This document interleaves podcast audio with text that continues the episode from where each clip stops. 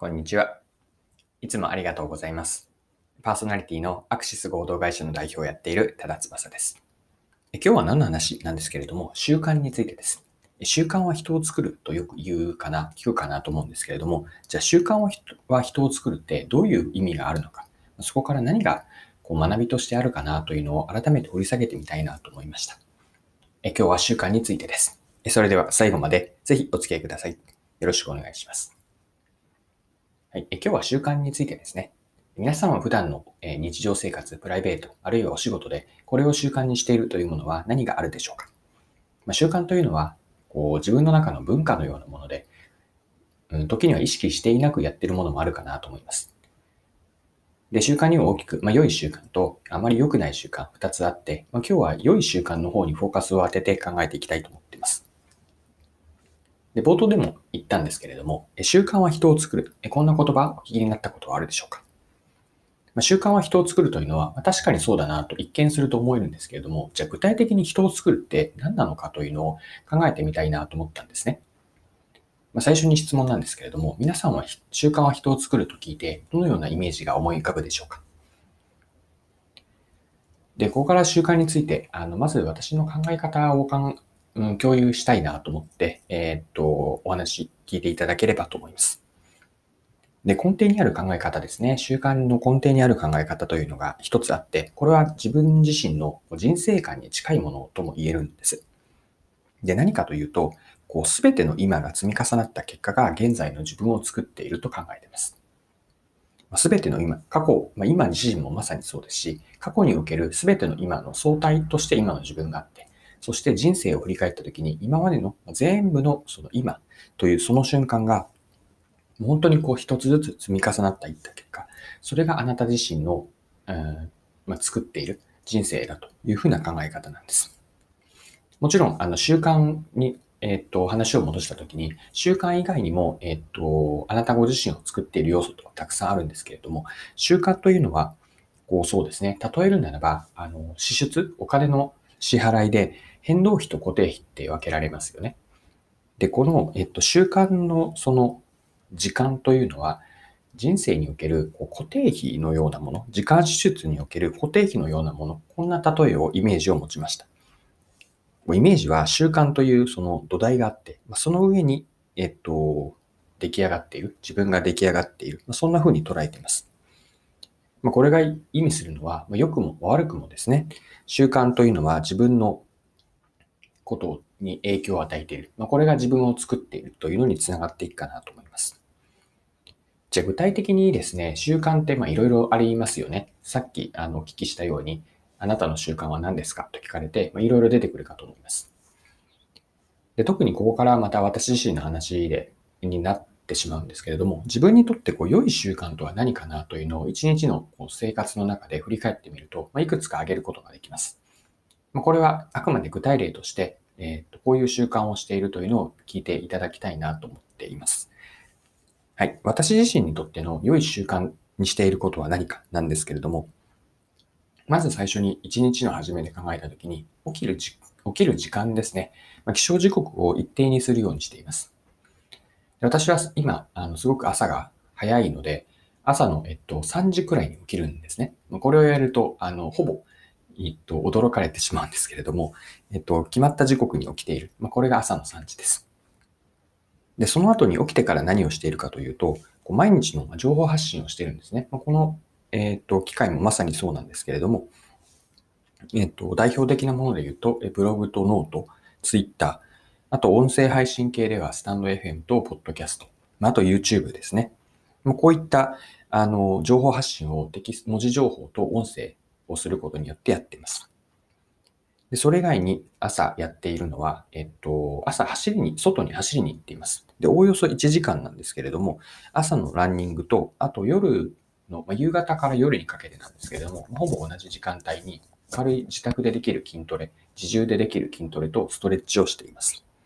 あちなみにストレッチなんですけれども、これはちょっとした自慢があって、あの、開脚あるじゃないですか。えっと、股を開いてこうお腹をやる、あの、柔軟体操ですね。あれ私、あの、足がですね、180度ぐらい開くんですよ。なので、あの、こう、両足を開いて、まあ、その後、えっと、お腹を床につけていくんですけれども、おへその部分がお腹にこうベタっとつながるので、これはなかなか自分で言うのもちょっとなんなんですけれども、えっと、そこそこあ体が柔らかいかなと思ってます。はい。で、えっと、ちょっと話を戻して、それ以外に習慣としてやっているのは、まあ、食べ過ぎない食事量ですね。これは最近はもう朝の朝食一食の食事生活が続いているんですけれども、食べる量を減らしている。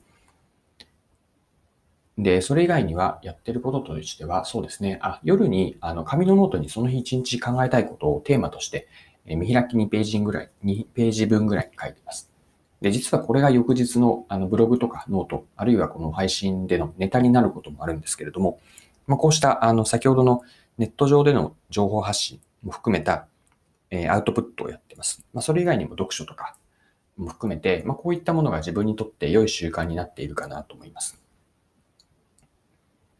で以上の習慣をちょっとつらつらと述べてしまったんですけれども、これら一つ一つの習慣は、じゃあ、要するにどういうことか、どんな影響を自分に与えているのか、ここを考えていくことによって、この配信のテーマである、習慣は人を作るってどういうことかなというのが見えてくるんじゃないかなと思います。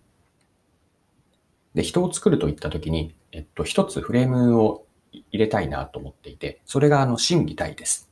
あの、心と技と体、心、心の作り方、えっと、技術なので、ま、スキルですかね。と、えー、体、これは体、体力になります。この心技体から習慣がどのような意味を持っているかを考えてみましょう。はい。一つ目の心、心というのは、これは習慣を、良い習慣を続けていくことによって、自分がやりたいこと、決めたことを一つ一つやり抜いている達成感とか充実感を得ています。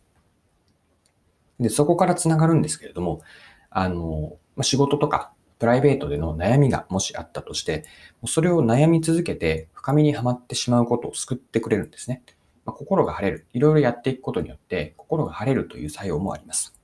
まあ、そうしたことから自分への自信がついてきますね。あの自己肯定感です。はい。二つ目の、えー、義は、えっと、技を見てみましょう。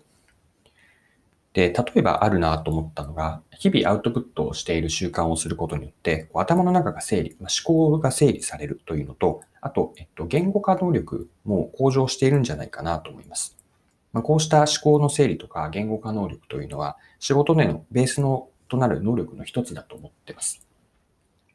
まあ、これを目的としているわけではないんですけれども、結果的に言語化能力が上がっていっている、少なくとも維持できているんじゃないかなというのは実感としてあります。まあ、それ以外にも、えっと、仕事の一日を振り返るというのを習慣にすることによって、自分のスキルの強化ですね、あるいは新しいスキルの獲得にも、こう、いい作用が起こっているなと思います。こうノートとか、えっと、ブログ等で発信、アウトプットすることによって、自分のスキルの体系化ができるんですよね。で、こうしたものが、あの、ちょっとずつなんだけれども、自分の、えっと、まあ、能力の維持に役立っているなというのが、えー、心技体技になります。で3つ目ですね、体、えー、体力。これは肉体的体力とか健康の維持で、うんとまあ、ランニングとかストレッチをやっている。まあ、食事もあの暴飲暴食というのはしていないですし、あとアルコールとかタバコ等もやっていないので、まあ、基本的に、えっとまあ、丈夫な体に慣れて、まあ、病気とか怪我なく幸い過ごせています。で、あと効果としてあるのは、あの深い睡眠ですかね。まあ、ぐっすり夜眠れているというのもあると思います。これは、えっと、決まった時刻に起床しているというのと、うんと、まあ、夜にあまり食べないので、えっ、と、胃腸が休められていること。まあと、えー、定期的な運動から、まあ、こうした作用から深い睡眠につながって、まあ、それが精神的にも肉体的にも体力が充実しているというのがあるかなと思います。まあ、以上のような習慣化の効能ですね。で習慣化というのは本当に千里の道も一歩からだと思うんですね。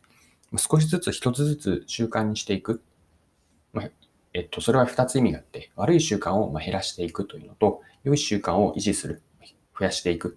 こういうことをやっていくことが、まあ、結局は心技体の3つの面から人を、習慣は人を作っていくというふうに考えます。はい。今回も貴重なお時間を使って最後までお付き合いいただきありがとうございました。今回は習慣だったんですけれども、またぜひぜひこの配信を聞いていただければ嬉しく思います。